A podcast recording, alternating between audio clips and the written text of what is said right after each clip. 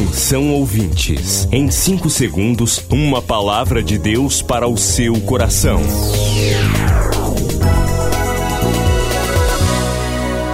No ar, o Ministério Amigos da Oração e o seu devocional Meu Dia com Deus. Olá, gente, a paz do Senhor. Bem-vindos ao Ministério Amigos da Oração.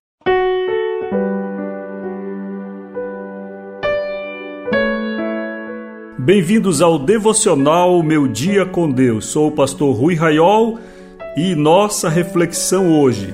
Devocional Meu Dia com Deus, edição Mensagens do Céu. Tem a palavra Pastores Presos. Leitura da primeira de Pedro 4,15.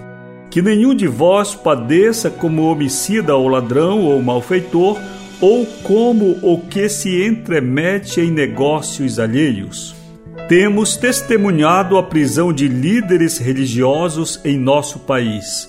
Ao mesmo tempo, somos informados de outros servos de Deus igualmente presos e até condenados à morte em outras nações. Qual a razão de todos esses sofrimentos? Porventura eles têm a mesma motivação? A isto respondamos segundo a cultura externa. Pastores como Saedi Abedini e Youssef Nadarkhani têm sofrido horrores por causa do Santo Evangelho. Eles foram chamados para evangelizar países inimigos da Bíblia e que não reconhecem Cristo. Por isso, a exemplo também de Richard Wurmbrand, servos assim padeceram e padecem por Jesus. Não soframos neste mundo como homicida, ladrão, malfeitor ou corruptos. Se tivermos de sofrer, soframos pela mesma causa que levou o nosso amado Jesus até a morte. Se tivermos de sofrer, soframos porque queremos o bem, a luz e a salvação nossa e de nosso irmão. A saúde do Evangelho em um país é medida pelo tipo de sofrimento, de prisão e até de morte daqueles que se dizem embaixadores de Deus. Por isto, podemos medir com precisão a saúde espiritual do nosso povo. Que Deus se compadeça de nós e do Brasil. Oremos agora, Senhor, que os meus sofrimentos sejam mesmo por causa da cruz. Em nome de Jesus. Amém. Pastores presos é o título de uma reflexão muito séria.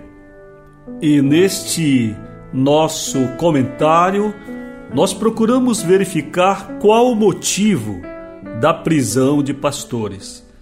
E dizemos neste devocional que o tipo de prisão de pastores é o indicador fiel do tipo de fé, da saúde espiritual e da integridade ou não do tipo de evangelho pregado em determinado país.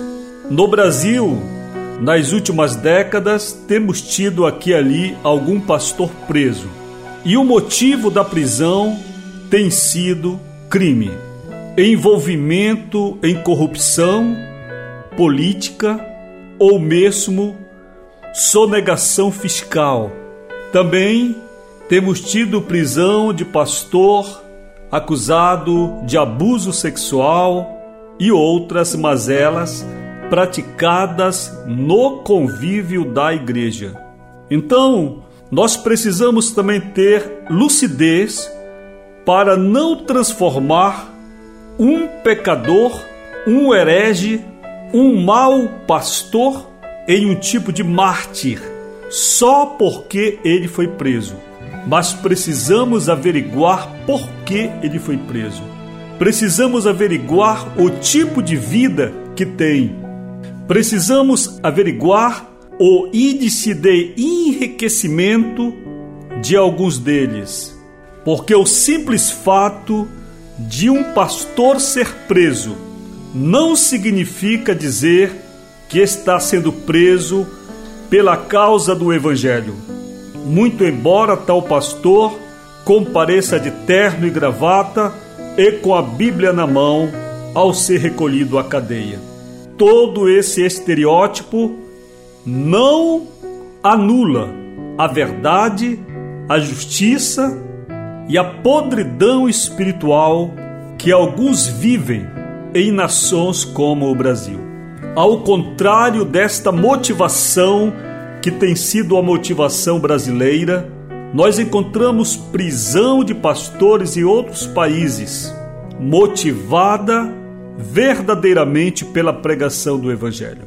Não podemos esquecer irmão André e seu ministério frutífero Portas Abertas, que ao longo de décadas transportou clandestinamente Bíblias para a antiga União Soviética e ainda hoje esse ministério atua no mundo, tentando distribuir a Sagrada Escritura para povos cujos sistemas políticos são ferrenhamente fechados, avessos à palavra de Deus e a Jesus Cristo. Geralmente, quando encontramos pastores presos no Brasil, nós encontramos pastores também ricos, pastores envolvidos com política partidária, nesta desgraça que tomou conta das denominações evangélicas no Brasil, quando pastores descobriram que pode usar a força do rebanho para fazer voto, para apoiar candidatos e para transformar o altar da casa de Deus em palanque eleitoral, sem nenhum respeito.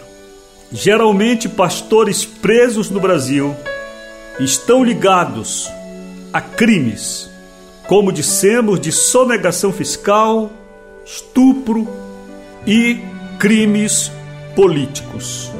Precisamos reconhecer que a Igreja Evangélica no Brasil, ao se imiscuir na política partidária, tem produzido mais escândalo do que fruto para o reino de Deus. Quer acessar o ministério sem sair de casa? Digite ruiraiol.com.br ou acesse o perfil Rui Raiol no Facebook ou ainda mande um e-mail para falecomigo@ruiraiol.com.br. Amigos da Oração, o ministério que está ao seu lado. Seja um amigo da oração e desfrute de um novo tempo de Deus para você. Inscreva-se hoje mesmo e participe. Milhares de vidas edificadas, salvação, cura. A mensagem transformadora do Evangelho. O que você pode fazer por isto? Envie hoje uma oferta de amor para Amigos da Oração Ministério Evangelístico. Bradesco, Agência 1396, dígito 0. Conta corrente 81225, dígito 0. Caixa Econômica, Agência 1314. Conta corrente 2769, dígito 8. Operação 003.